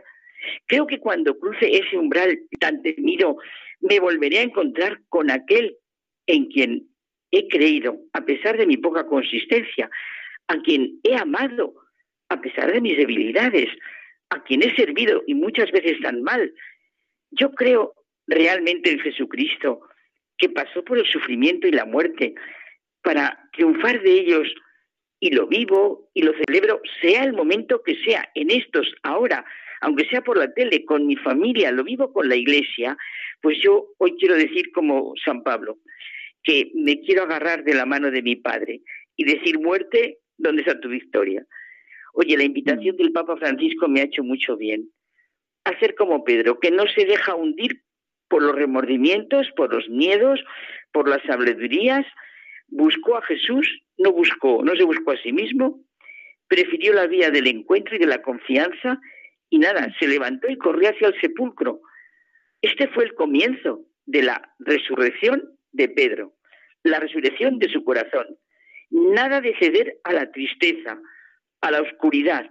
Él se abrió a la voz de la esperanza, dejó que la luz de Dios entrara en su corazón. La resurrección hoy, en estos momentos de pandemia, es la llamada fuerte a la resurrección de nuestro corazón. Eso es, Carmen. Además es que es lo que necesitamos ahora mismo todos, vivir de la fe, de la certeza en la resurrección de Cristo, que ocurrió para nuestra salvación, para nuestra redención. Claro, lo que dice, sentir la mirada de Dios Padre, la llamada del Espíritu de Cristo a la vida, cada uno en la edad y en las circunstancias en que estamos y salir de los miedos y angustias que nos están encerrando. Esas son las piedras que tengo que remover constantemente. La falta de esperanza que me impide abrirme al amor redentor de Jesucristo hasta el extremo. Es que, Carmen, lo comentábamos al comienzo, no podemos ser cristianos sin alegría, cristianos sin esperanza. Es lo que nos encierra dentro de nosotros mismos, Pidamos ardientemente que el Señor nos libre de la terrible trampa de ser cristianos sin esperanza, que viven como si el Señor no hubiera resucitado y nuestros problemas son el centro de nuestra vida. Hay que romper esa cadena. Hay que romperla. La esperanza cristiana Es un don que Dios nos da si salimos de nosotros mismos y nos abrimos a Él y de la situación en que estamos. Esta esperanza no defrauda, porque el Espíritu Santo ha sido infundido en nuestros corazones.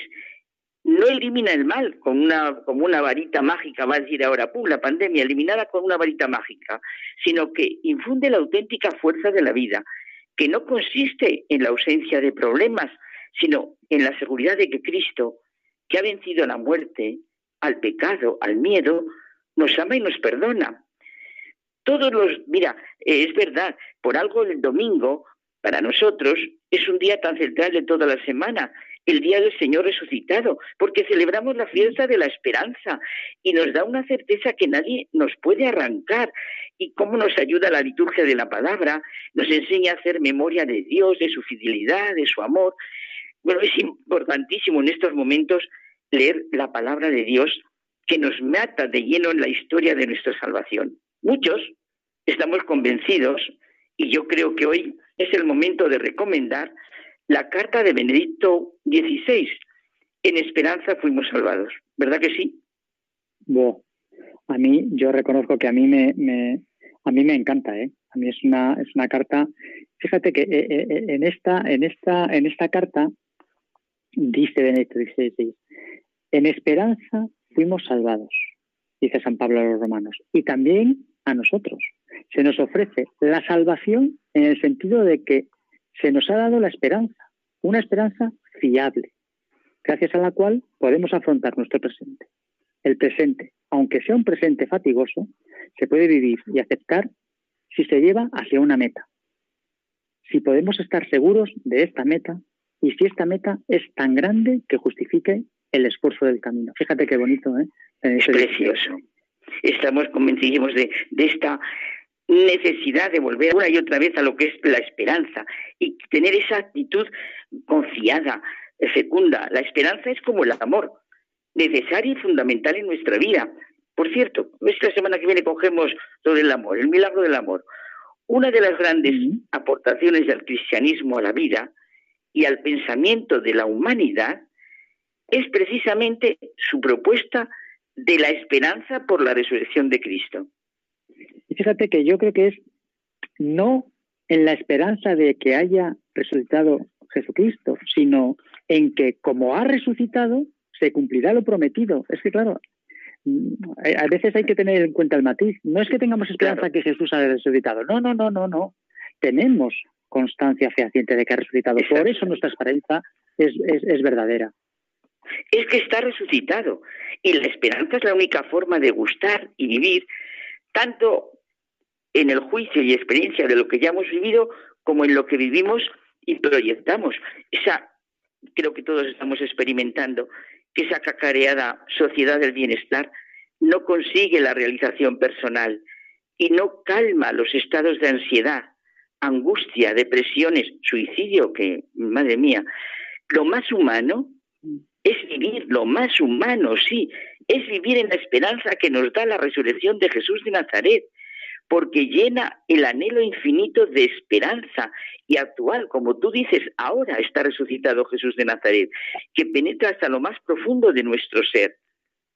Es el momento de la vida personal, familiar, social, de la historia y de todo auténtico progreso, ¿verdad, José Manuel? Efectivamente. Por tanto, yo creo que hay, que plantearse por qué no pensamos, ¿no? Oramos, dialogamos en familia, con los amigos. ¿En qué consiste realmente la esperanza? La razón de nuestra esperanza, las dimensiones y lugares de la esperanza. Fenomenal. Jesucristo, el Dios que se hizo hombre, el que asume toda nuestra naturaleza y camina como nosotros por esta tierra, muere y resucita. Es nuestra esperanza, porque vino a mostrarnos que existe el amor creador y redentor del que todo procede. Dios es el fundamento de la esperanza, no cualquier Dios, sino el que tiene rostro y rostro humano, Jesucristo. Nosotros a volver a meditar y a sentir y a saborear, en esperanza fuimos salvados, ¿verdad, José Manuel? Claro que sí, yo lo recomiendo porque realmente es una lectura extraordinaria.